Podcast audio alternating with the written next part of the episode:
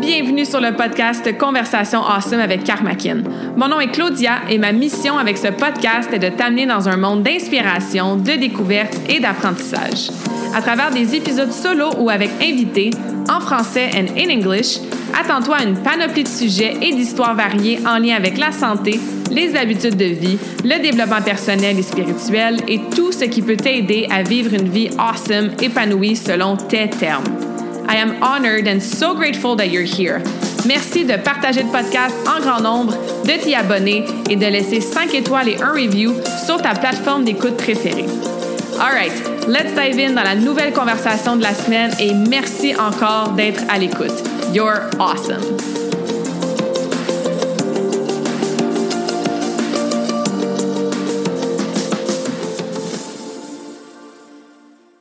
All right, welcome everyone to this awesome conversation. We're doing it in English today because I'm sitting down virtually with my dear friend, soul sister Greer. Greer, welcome to the show. Hi. How are you today? I'm good. How are you? I'm good. I'm excited for this conversation. A topic that we both uh, know uh, quite well. We can um, label ourselves as recovering perfectionists. And I know that a lot of uh, the listeners and the ladies who are listening to us today feel that way as well, that they always have to be perfect and they call themselves perfectionists. And yeah, I'm just excited to share you with my audience and get to know a bit of your story and chat about this concept, personality trait, and shenanigan label that we do put on ourselves sometimes or every day, every moment of every day. so before we dive into this topic, I want to know more about you. So can you tell our listeners who you are? Why are we talking about this today? Maybe how we met because we met pretty recently, but probably lifetimes ago as well, um, just because we clicked so well so fast and we've been chatting back and forth. So, yeah, just start by telling us a bit more about yourself. So, I mean, my name is Greer. Uh, I guess we sort of connected through mutual friends. Mm-hmm. Um, it was a writer, editor, creative mind, helping our mutual friend Sarah write her book Yes, Follow Sarah was on the show episode four. So at the launch of the podcast and episode 100 to celebrate 100 episodes where she talked about the book. So mm-hmm. if anybody want to listen to that and get that book, follow the joy. You were her sanity help. Yeah. oh, there were so many long nights, but it was so much fun to work with her and we very quickly became great friends and then it took a while for you and I to officially mm-hmm. meet, but like I had known you. I'm like, how could she not be so incredible? Like all of my friends love her. So yeah, because I was traveling, right? So I I was away for most of that time when you and Sarah wrote the book. And then when I got back, I drove to the GTA because I always love to do that to go see my soul tribe and we yeah finally met in person but it's like we knew each other already yeah pretty much I'm, i had heard so many incredible things about you and me about you so it was a friendship love at first sight mm-hmm. Great so other than writing helping people write their books yeah what else do you do what's um what's one of your passions i know we have a similar passion for the gym as well Yes, I try to get to the gym when I can. I'm passionate mm-hmm. about health, about nutrition. Um, I love flowers and butterflies and going out for nature walks. Mm-hmm. I also love reading, probably unsurprisingly. I like to sing sometimes. Um, and apparently, I just, I really like to be perfect. I, I really like to try to be perfect at all of the things. Don't we all? uh, Something yeah. I'm really passionate about. Are you passionate about rewiring your relationship with perfectionism or? Yes. Because mm. it took me a while to even realize that that was something I could do. Right. You know, I really did think like this was just who I am. I can't change it. Uh, I'm always going to have to deal with having these incredibly unrealistically high standards for myself and not have the ability to accept anything less than absolute perfection from me. Mm-hmm. So and like ever, this is this is just the burden I have in this lifetime. Right, right. Did you ever accept anything because perfection can really be reached? So when you say that you could only accept what reached perfection, did you ever feel truly satisfied or proud or accomplished or was it always that not perfect enough or there's more, I can do better type of mentality or reactions. Well, yeah, it's kind of like that catch 22 where you're mm-hmm. constantly striving striving for something that is unachievable. Mm. And it's really just when you get close, it's that reinforcement that, oh, I was nearly there. And probably if I just did these 20 things differently, and was better and you know somehow not me i could i could get there. Like it, it almost becomes this realistic thing in your head even though logically you know that nothing is perfect and you certainly aren't.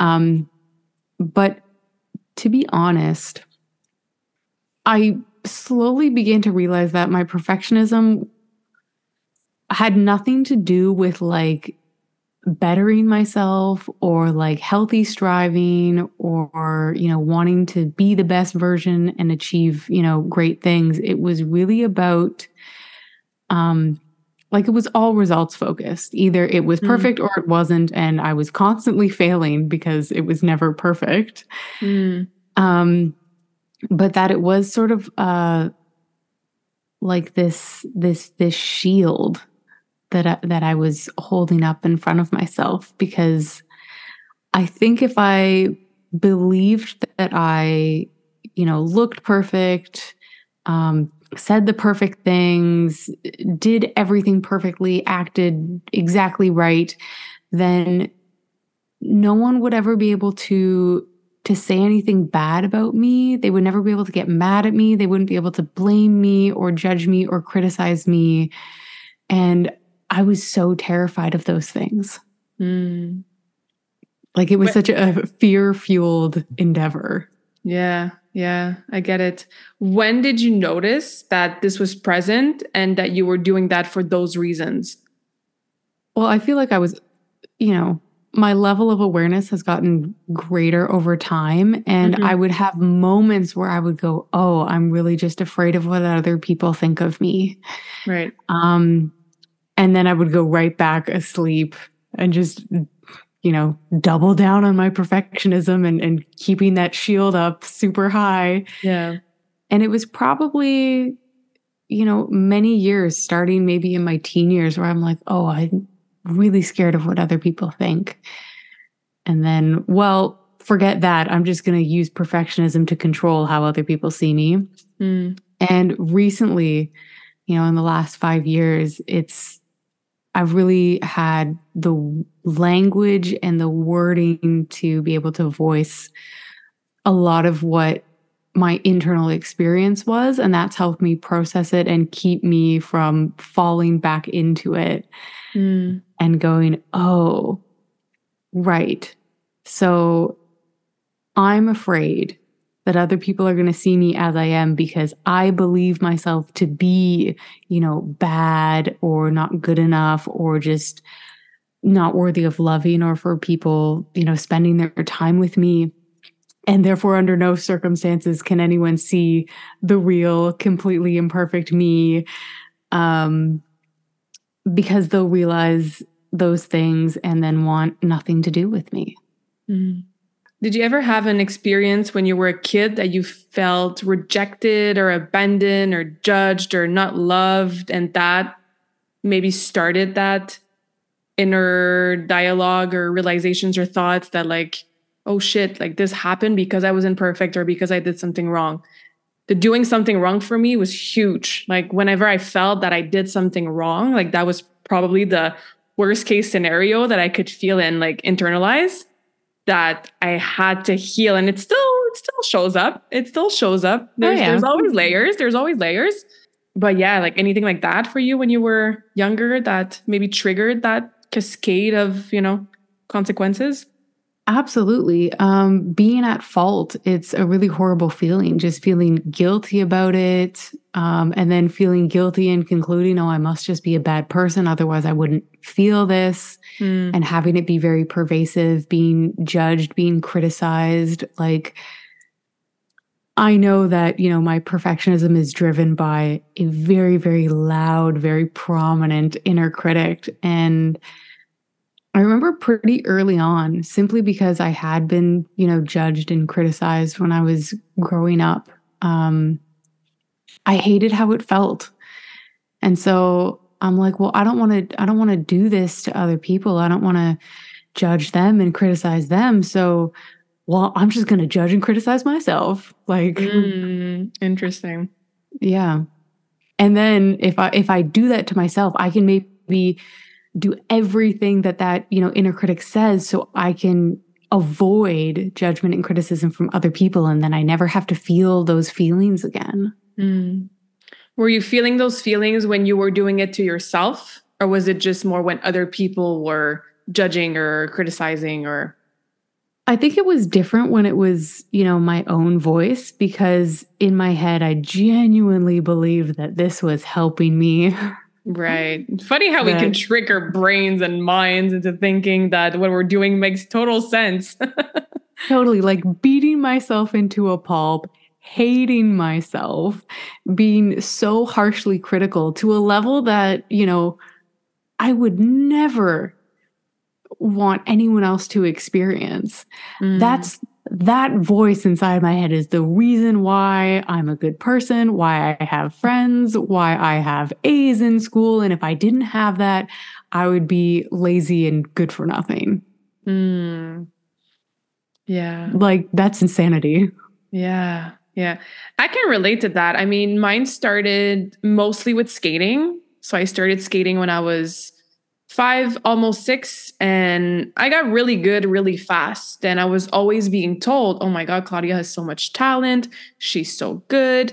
Whatever needed maybe like a year to do, like I did it in four months and I was ready to go into private, you know, um, lessons and stuff like that. And for me, for sure, it was the judgment piece. Like if I fall on a jump, that means I'm not good anymore. Right. And if I, mm-hmm don't get this new spin or if I don't get first place in that competition, then I'm not worthy of this attention. I'm not worthy of love. I'm not worthy of my parents feeling proud of myself, kind of thing. So for me, I feel like that's how it got really intense and present in my life. Yeah. Um, just trying to use neutral words here. but um, it was definitely for sure, like you said, like a wave for myself to convince myself that it was helping me to become a better skater. Because if I wasn't perfectionist, well, maybe I wasn't going to work as hard. And if I don't work as hard, then I don't have the qualities of like a good athlete, like the discipline and the consistency and being organized and being focused in my workouts. So, again, different than you, but kind of the same thought process that, oh, being a perfectionist is helping me become a better skater, become a better athlete, have more results, improve faster until, you know, it gets too much. And then it kind of, you kind of realize that, oh, actually, this is not helping me in XYZ ways, right? Right. Because the focus is so not on like the amount of effort and your discipline. It really is just on those results and yeah, the performance. Yeah. And and when you do receive praise that's like, oh, you're so talented, or you're so good, or you know, you did a great job, like you achieved some sort of status, then the praise you get also isn't on your effort. It's just on the outcome. Mm-hmm. So you learn to sort of value that over all else. And it's like, crap now I, I have to live up to that. It you know effort effort doesn't matter here. Yeah. It's you know? Yeah. And then i started to get pissed off because i was like i'm the first one on the ice and the last one to get out. When everybody's fooling around in off ice i'm in my little corner in the gym working twice as hard as everybody else and I could see other skaters becoming quote unquote better than me, uh, lending jumps that I was I had been working on for years, and I was like stuck there. But it was because of that perfectionist mindset. I also had a pretty bad attitude for a couple years, but then now in hindsight, realizing it was just me suppressing my anger and my emotions and not being able to voice them and express them and feel them in a healthy way. Um, so I, I didn't really have a bad attitude. It was just, yeah, you know, a lack of knowledge of how to, yeah, embody those emotions. But anyway, I digress. And yeah, I just started to get really pissed off because I was like, I am working so hard. And every day I'm like you know, striving for perfection and I choke in competition. I'm still stuck on that damn double axel and everybody else is getting better than me, and like blah, blah, blah. So I had to actually had to quit. yeah. to to to go and do some deep healing work and heal that part. And then I stepped back into skating like 10 years after with a completely different mindset. Like there was no perfection that w- I didn't aim for perfection at all. Like it was just totally different, but I was like 28, 29, right? Like so many things that happened. But yeah, for me, skating is really tied into my identity of being a perfectionist. Mm-hmm. I have sort of like a similar story of resentment. I remember in this sort of started happening in middle school, um, where my perfectionism like really took root and like went to that next level. I would be in class and I would be taking notes and I would just scribble my notes down, like whatever, just like everyone else. It didn't have to look perfect. You just needed the information. Wrong. okay. I would then go home and I would rewrite these notes so that my writing was perfect, like mm-hmm. a with the right colors and uniform. like everything. Yeah, it was yeah. all systematized, and I would be spending Same. hours rewriting these notes, and I would be exhausted. And I, then I'm like studying for tests on top of that. I'm doing all the same assignments, but like I would dread assignments because I'm like, you don't understand like you're not you you think this is an easy assignment but the amount of time I'm going to have to put into this in order to get it to where it needs to be is yeah. like so many hours. And I would watch my friends. Okay, like even if the assignment was like, hey, color in this map for geography, no. Okay, this is going to take me hours to perfectly shade in this map mm-hmm. and print every single province and capital city on here and draw the most elaborate compass in the corner um yeah. all to get the exact same mark as my friend who just like threw it together and i was so angry mm-hmm. i'm like mm-hmm. this isn't fair like mine is so obvious. yeah. oh yeah totally yeah uh, I, unfortunately i couldn't quit school uh, at the time so it, it got a lot worse um, before it got better. Yeah, for sure. Yeah, for me, school was different. I hated school so much because it was so easy for me. Like, I didn't have to study. I didn't have to work hard. Like I skipped grade four and grade five. My teacher was like, she can go straight to high school if she wants to. It doesn't have to do grade six. So I hated school until I got to university. Like in sec five, I mixed, which is grade uh 12, 7, 8, 9, no, grade 11. Um, I missed 330 classes. Like it's it's written on my bulletin. Like I missed all of my classes in the afternoon because I was going skating. Um, in Cégep, I used to like skip classes, go skating. So anyway, so I didn't really. I was so grateful that it was so easy for me because. Well, one, skating was quote unquote my whole life, which is where I did a lot of those types of behaviors of being really perfect and putting so much time and effort and loved it. Whereas school hated it because I was so bored. But thank God because even the little comments, like I would get like 95, and then you get a teacher or even your parents as a quote unquote joke, but that you internalize unconsciously as something else, like, ah, oh, in French, like, t'aurais pu te forcer, like, you could have done better. You could have put a little effort, like, ha ha ha right? Because I was still getting really great marks, uh, even though I mm-hmm. wasn't really doing much. But if I was your type of student, like for sure I would have gotten like 100% like all the time, right? So it was it was good for me because I hated it that I didn't have to work too hard to get like 90s and and and and more, but yeah, I don't know how you did it cuz like you said, it's just so much time and like effort and mental capacity and frustrations and stress and school. Oh, I look back and I'm like, man, I regret all that effort I put in because like I was if I did it to the letter, I was getting a hundred percent. I really didn't have to spend that many hours, mm. you know, guaranteeing 10 times over that I was going to get this right. Yeah. What do you think it um, taught you as a lesson, though? Like all that effort and doing quote unquote more than average, and because everything serves us in the end, right? Now we look back and we laugh and we have resentment and we, you know, can pinpoint those areas of our lives where, you know, it was the old versions of us, but everything serves us in some point. So, or in I some think way. Because I think because the amount of effort I had to put in was so big that I eventually did have to give it up because it was so unsustainable. Mm. Like that that's the silver lining that what I was doing I just could not keep yeah. doing. And, that's and so I had great, to figure yeah, out a way to cut back. Mm-hmm. I was just gonna say, like, that's a great lesson. Like, anybody listening right now, is there something you're doing in your life right now that's not sustainable? You know, like that's a great question to ask ourselves right now. like, especially as you know, I coach on like health habits, you know, and nutrition and training and just like sleep and meditation, like any habits that we would like to do or we would like to optimize to feel better in our bodies. And a lot of us will go start these crazy diet plans and these crazy gym workouts and these crazy morning routines that, you know, start at 4 a.m. Is that sustainable in the long run? Like, usually not. so, thank you for bringing that up because that, that's a great question to ask ourselves. Is it sustainable? Mm-hmm.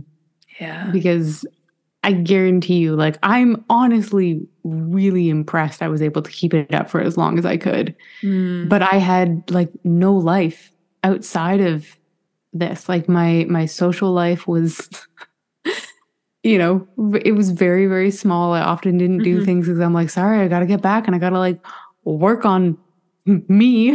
Yeah.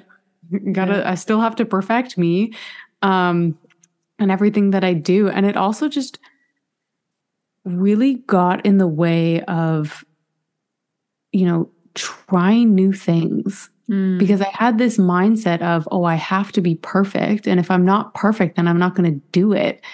And so, as part of this, not only am I expending so much energy and not getting very far and being exhausted, but I also was not happy. Mm. You know, I wasn't expanding into life, I was contracting into it because I had to. You know, I only had so much bandwidth for this one endeavor of, yeah. of trying to be perfect. And it just meant that, like, I was missing out on things and I was seeing all of these other people like just try new things and they would suck at it, but then they would get better. And I was like, mm-hmm. that doesn't compute. But I want it. It seems a lot nicer where you are than where I am inside. Yeah, less pressure, more fun, more joy, more adventures, even, you know, exploring new areas. Yeah, I totally get it. For me too, like if I were to start, especially something related to like sports, because I was always like an athlete, always very active. So let's say I would try, I don't know, like soccer for fun, you know, with friends in high school, and I wasn't good at it. Oh man, I was I, I would get so competitive and be like, there's like there's no way I'm not good at this. Like I'm supposed, quote unquote, to be good because I'm an athlete and I'm not perfect. The first time I try to kick a ball, like How dare I? oh, I wouldn't have even tried. Be like, sorry, I can't be perfect at this because I've never tried it before. I so I'm not doing it. Yeah, it's crazy how it can yeah, limit us and and it it all stems from fear, like you said, right? Like fear of judgment, fear of not being accepted, fear of not being loved. It's crazy the things that we're not even conscious of, especially when we're younger. Because I don't know for you, but for me, I wasn't consciously thinking, like, oh, I am acting this way on the eyes because I'm craving love and support from that person or this person, right? Like it's so unconscious. And this is where I love the quote or the saying that says, like, oh, your, your programming is not your fault, but then it's your responsibility when you get older. to become aware, to break the patterns, to do the work, to listen to these types of conversations, to look at yourself in the mirror, you know, to to shift your patterns and your behaviors and try something different than what you're used to because that pattern or that label doesn't serve you anymore. But when we're kids and teenagers, man, it's it's not easy to be aware of that. No, and it's not like that it's that's not taught to us. So it's not in mm. our awareness. You know, I was saying to you earlier, I'm like, I just thought I came out of the womb like this. you know, like, sorry, this is just who I am. I didn't realize that it was like a way for me to try and guard against hurt and and criticism and judgment and blame because I didn't want to experience those things I didn't feel good and how just like isolating it was because like here I am like spending again so much time and so much energy actively trying not to be seen for who I am because mm-hmm. who I am is imperfect and therefore it's not safe to be who I am so like all this time unknowingly I'm just like sacrificing my authenticity and yep. that was not something I was aware of at all. Mm-hmm. Again, when I was a kid, I thought this was my authentic self. oh, yeah, for sure. I remember when I did a retreat in 2019 with uh, Ken and Brat, and we did this exercise and we had to write down all our personalities. So, like, Claudia in traffic is maybe like, not anymore, but like angry Claudia, or Claudia who's like at the club, you know, well, she's party like dance party claudia you know dances on table. And then coach claudia. So anyway like these roles you know that we have um, these these these parts of our personalities that show up in different situations. And then we had to either scratch or like erase all these parts of ourselves that don't really serve us anymore. Like being angry Claudia in traffic does not serve me. I can control the traffic. I can just remain calm and at peace and accept that, oh, there's traffic today. So that part, like scratch it, doesn't serve me. Dance party Claudia, of course she serves me. Like she has fun, she's outgoing, she loves dancing. So anyway, after I removed most of these personalities from my sheet, obviously perfectionist Claudia was on there and consistent Claudia was on there and organized and disciplined and all these great qualities that served me up until that point when I was 28. But then I looked at my sheet and I was like, who the fuck am I if I'm not all these labels and all these roles and personalities? And I cried for like half a day because I was like, who am I if I'm not perceived either by myself or by others as perfectionist Claudia? And I have goosebumps right now just remembering that moment. But yeah, like we're not born this way, which means we can become these labels, but we can also undo and unlearn and let go of whatever is on our sheet of paper that doesn't serve us anymore. How did you start letting go of that label other than it wasn't sustainable and you had to stop but anything else that you know you did or you started to do to and i know it's still a work in progress. It for sure is for me as well but what was the first you know couple steps in that journey? Yeah i mean aside from it being wholly unsustainable and causing me not to live my life um very valid reasons. Yes.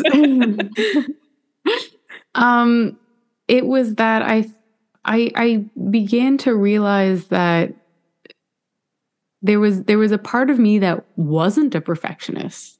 That was it. Where it was like, oh, I only show up as like a perfectionist in things that I uh, really care about or value. As you said, like with school, like you were like, mm-hmm. well, I didn't like school, so I wasn't going to bother like being my perfectionist self in school if I could just like skate by. So I'm like, okay, so why is it I care so much about these things and I'm a perfectionist here, but I'm not elsewhere, which mm. kind of led me to feel like, so I have the capacity to show up imperfectly and the world doesn't fall apart and mm. I don't die and people don't hate me.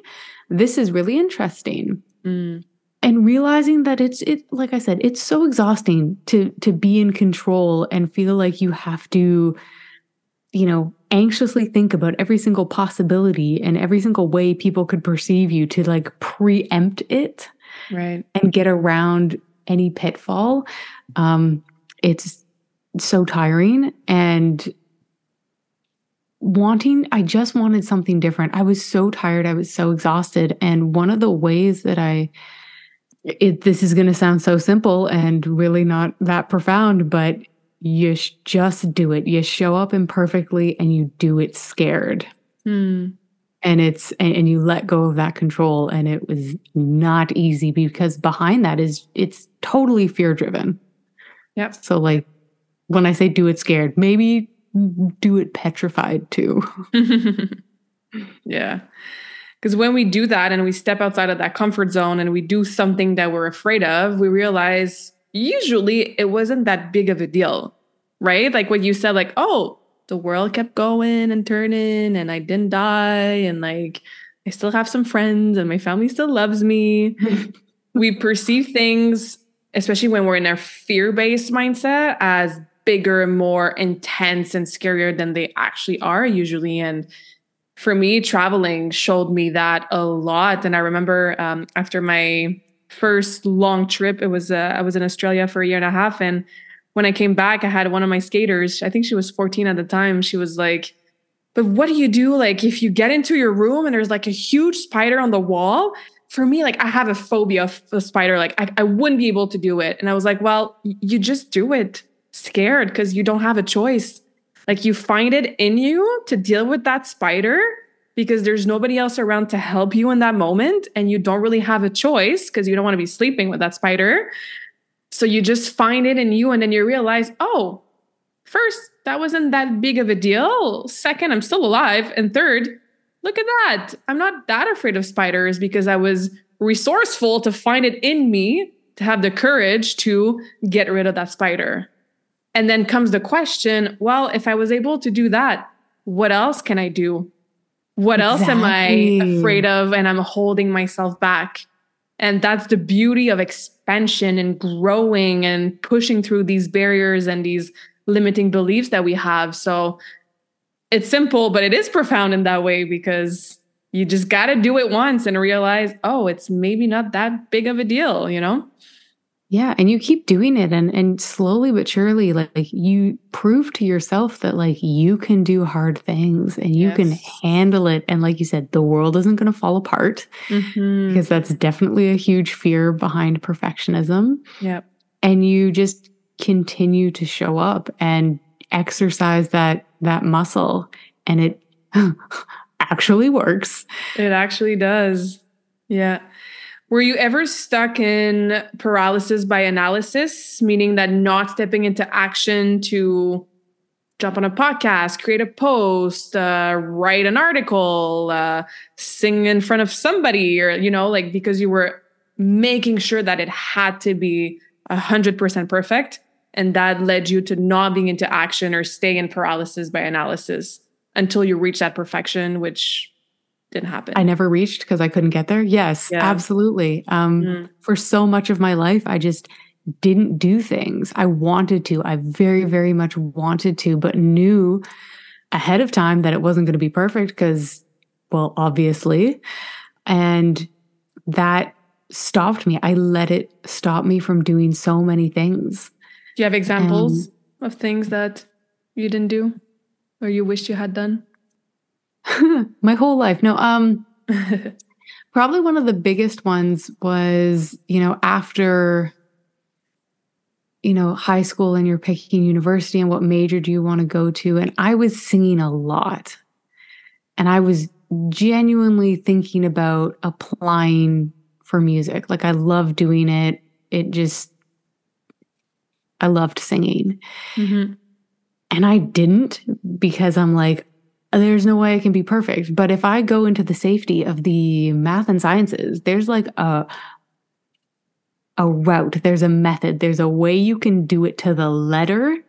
I'm going to go that way because it's safer. And I don't say like I don't regret making that decision. Like I I, I am here today and that was the path that I chose to get there. Yeah. Um definitely and and I remember when Sarah and I were talking and and she was like talking about me coming on the podcast and being like a co-host for that. I was like, I don't think so. um you know, I spend all of my days behind my computer screen and I hem and haw over words for hours trying to get them perfect. And you mm-hmm. mean to tell me that we're just going to record this or like do something live and I can't edit myself afterwards? I'm going to say, like, what if I say the wrong thing? What if I don't pick the precise adjective that I want to use? What if I stumble over my words? Like, can I would want, I wanted to throw, I didn't even want to do it. Mm. Um, but by that point, I was like, okay, I'm going to show up scared and I'm going to it's going to be really really uncomfortable. And for for so many episodes i was like oh i hate this so much. Just the level of discomfort in me. And i'm like oh did i really say that? Oh it sounds so mm-hmm. bad. And and being up at night genuinely afraid that people were going to hate me. Mm, yeah. because be, like i couldn't actually pinpoint why. It's just because it was less than perfect. Yeah. And that was pretty recent right? Yes. so it goes to show that it, it's a journey and you've come such a long way and then you get to a point where you're faced with oh, a new challenge a new opportunity a new situation a new relationship. And you're like oh okay deeper layer now that i gotta look at and heal and accept and step into you know courage and action even if i'm fearful again. So. Mm-hmm. I mean, you asked me to come on this podcast and I didn't even think twice about it. I was just like, yes, I want to talk to you and yeah, people can listen to it. For sure. And we just chat and I stumble on words as well. And, you know, I do a lot of Franglish and, but it just shows that like, oh, we're humans. Interesting. Heaven forbid. so anything else that uh, you did to help you? Was it like maybe coaching therapy journaling reading some books like any other modalities that you did or that you could suggest for anybody listening out there who's like oh yeah i'm still really stuck in that perfectionist mindset definitely. I mean i've been in therapy for a very very long time and i think just having that space that's designated towards understanding you and growing is so important. Having conversations with really amazing friends, Yay. also really helpful. I've done, you know, I've worked with our mutual friend Joe doing like timeline therapy, releasing mm. emotions, beliefs, and wounds. That's been hugely helpful and yep. recent as well. And I think that's kind of expedited all of the growth that you see. And a lot of it was self reflection, seeing that I would never in a million years say the things that I say to myself to someone else. I would never set the standards that I set for myself for someone else. Yeah. Why is it I'm like exempt from my own compassion? Mm. And so that bit was really big for me because I'm like, oh. Did you find an answer to that question? I'm pretty sure it's ego because ego likes to be the I'm different from everyone else. And it I'm can so either special. be in a, yeah, it can either be in like a boastful way, like I am better than everyone else, but ego works in the opposite direction. It's could be I'm worse than everyone else. And mm-hmm. I just happen to choose that direction. Right. Um, like why is it me that is like the worst person in the world and everyone else is fine? And mm. i am so lenient with everyone else and i have so much compassion and understanding but that stops when it comes to me. That was that was a pretty profound realization. Do you find that you have more compassion for yourself recently and nowadays? Yeah i mean work in progress as mm-hmm. all things. Yeah. Um, but it's definitely a really key component to helping me get out and do those hard things. Mm-hmm. You know, there's that tool which is, you know, imagine you're talking to your best friend or if you if you're a parent a child or you know how would you treat like your cat would you get mad at them because they weren't perfect like no, you you love them because they aren't. Mm-hmm. Um, and sort of doing that reframe, and I still have to catch myself. I still that's the back. work. That's yeah. Work. You're aware. You're the observer seat. You catch yourself, and you bring yourself back, and use those tools and those affirmation sentences, modalities, and yeah, it's always catching ourselves. Well, yeah, even the conversations I have with you, you're always talking about being that observer, Yeah. having that like eagle eye view. And I'm like, oh, yeah, crap, I forgot about that. Thank Yeah. you for the reminder, Claudia. Yeah, it's my favorite place to be in because it allows you to step back and still experience your life through your senses and still go through all the emotions as humans and still catch yourself in those patterns, but with less of that one pressure to be perfect, less of that self judgment, like, oh shit, you know, I did this again, or I got sucked into like a negative downward spiral again. And because you're back from it, you observe yourself, like you said, it's a it's a bigger, broader view. We're so like in our own shit sometimes. So to kind of step back and look and look at like the perspective of everything, it's like, oh, it's just more of a neutral seat, I find, than like being in it all the time. So I like to be in my observer seat a lot. It's Yeah, almost like being aware that you're aware. It, it's exactly that. Yeah. And if you've been sitting in the seat of perfectionism and it hasn't worked thus far, I invite you to try a different seat. Try a different seat. Yeah. um, I work with a lot of women. There's a lot of women who listen to the podcast, and even for men or anybody, um, body image and having that perfect body is something that I know you struggle with. I struggle with. A lot of, like I said, humans on this beautiful planet struggle with that because of that standard, what we see on social media, the magazines, and the beauty, you know, standards and what we quote unquote should look like how do you feel that that perfectionist label influence that desire to have that quote unquote perfect body and because you talked about school obviously right that was a big area for you to to be perfect in school how was it with like i said body image and that connection between oh if i have a perfect body and i look quote unquote perfect then insert belief or pattern or subconscious programming. Yeah, no no one can call me ugly or lazy or undisciplined or have these thoughts about me. Um oh goodness, that mindset drove me to some very dark, very unhealthy places when I was, you know, a teenager. And I'm not there anymore, thank goodness, but I still struggle with it. It's Yeah. really hard and I have my days where I'm like, oh, why why do I not have a six pack? You know? Mhm. why why do I weigh this much? Why why am I holding water? Why why am I human? Yeah. right? And the one thing that helps me is reminding myself of what my priorities are. Right? My priority cannot be I need to have a perfect body because in order to get there, I'm probably going to do things that don't align with my values. You know, I'm going to have to sacrifice everything else for it. I'm not going to prioritize my health. So, making health the priority over how I look has Mhm. been really important for this journey. And and as I said, it's ongoing. Mhm. But that that difference is so key because again, consciously or consciously, we look at a quote unquote perfect body and we're like, oh, this person must be healthy. Like we sometimes associate the two, but like that's not always the case.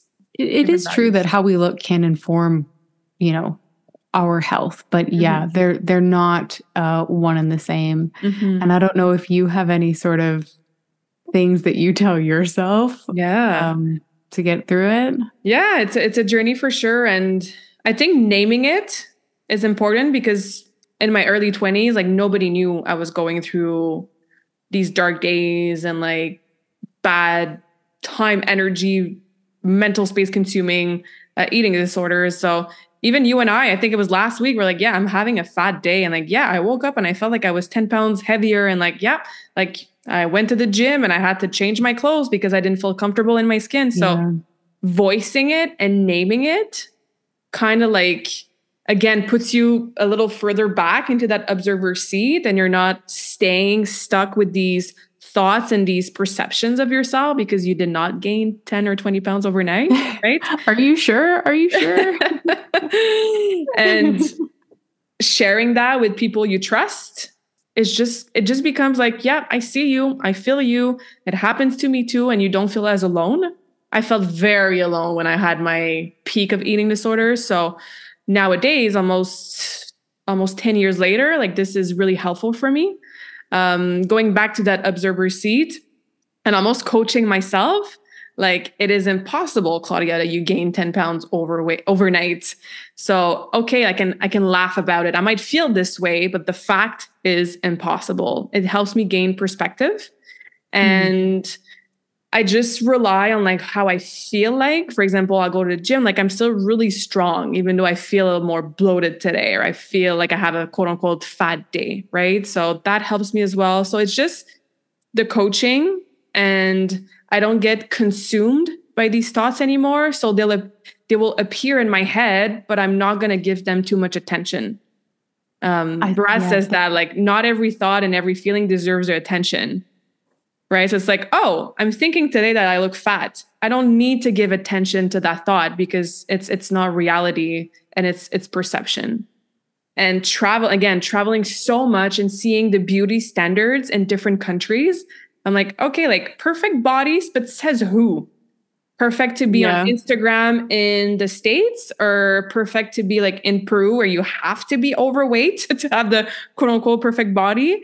And like somewhere it's the curly hair, somewhere it's really, really pale skin, somewhere else it's like all about the glutes, and then somewhere else it's all about the boobs. So just that pers- again, that eagle eye view of like, okay, like my perfect body that I for years tried to achieve perfect for who somebody who's like muscular or like super shredded and has a six pack there's probably a lot of men who don't like that look so again just coaching myself and bringing myself back to these reflections and these yeah just thinking about the whole thing this way is really helpful.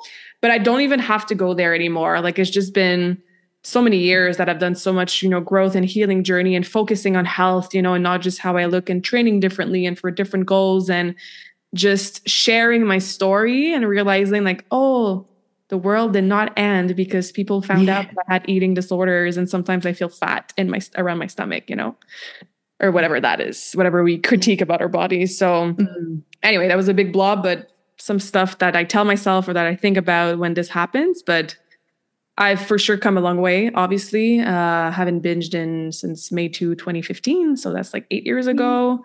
I still have my moments though. I'll go get, but that too, like I'll allow myself to not be quote unquote perfect with my nutrition. That was the biggest, the biggest thing that changed uh, after that binge on May 2nd. I just had like a month of traveling with my sister and I just got back into balance. Like, oh, I'm allowed to have a muffin. I don't have to eat 12 of them because I'm not being perfect. So I'll just binge and make sure that I go back to being perfect the next day. So finding that balance again, that 80 20 rule or 90 10 rule that I coach my clients, like, yeah, you can have different foods.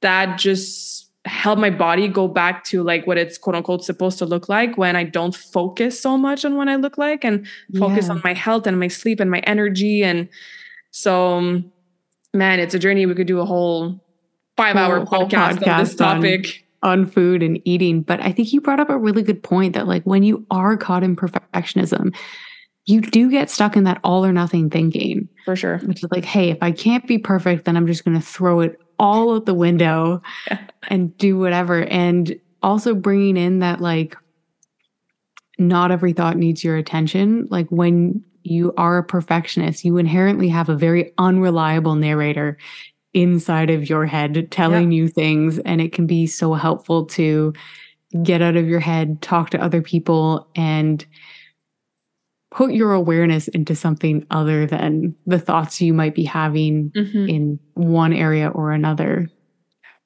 for sure yeah because our thoughts influence our emotions and vice versa so you know change your state shake your snow globe you know find the joy do something that makes you feel better in the moment and you'll see that you won't get consumed by these these thoughts or that narr- narrative you know and that inner dialogue was not always helpful and aligned with our highest good so mm-hmm.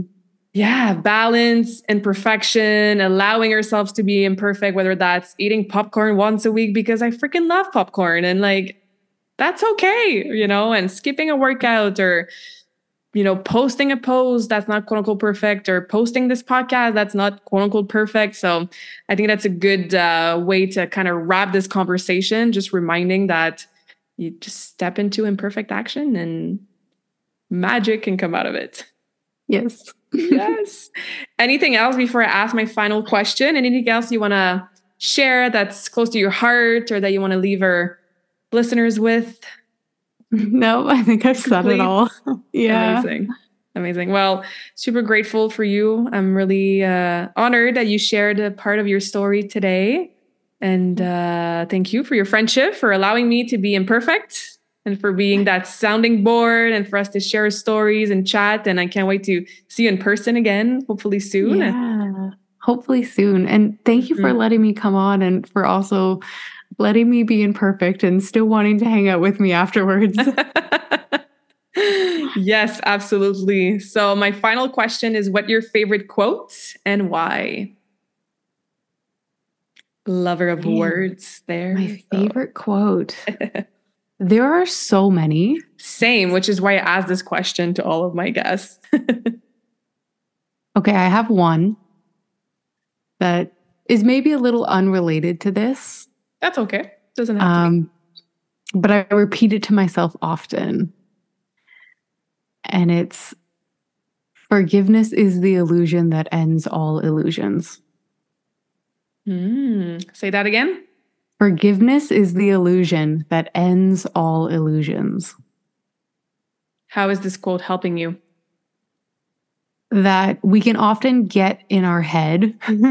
really? um, yeah, yeah, you, you don't say um, weaving stories and making meaning. And most of the time, as you say, we can make mountains out of molehills. Like, so the mountain was a complete illusion, and mm. we've just been going around in circles. But if we can forgive what is, and I guess you could also say accept, there aren't any illusions after that we just see it as it is in the same way that you're like, hey, be in your observer seat. Mm-hmm. Don't create any stories around this. Just see it as it is. So if you are caught in your head and you are dancing with perfectionism, forgiveness. Hmm. I never heard that quote. Thank you for sharing. You're welcome.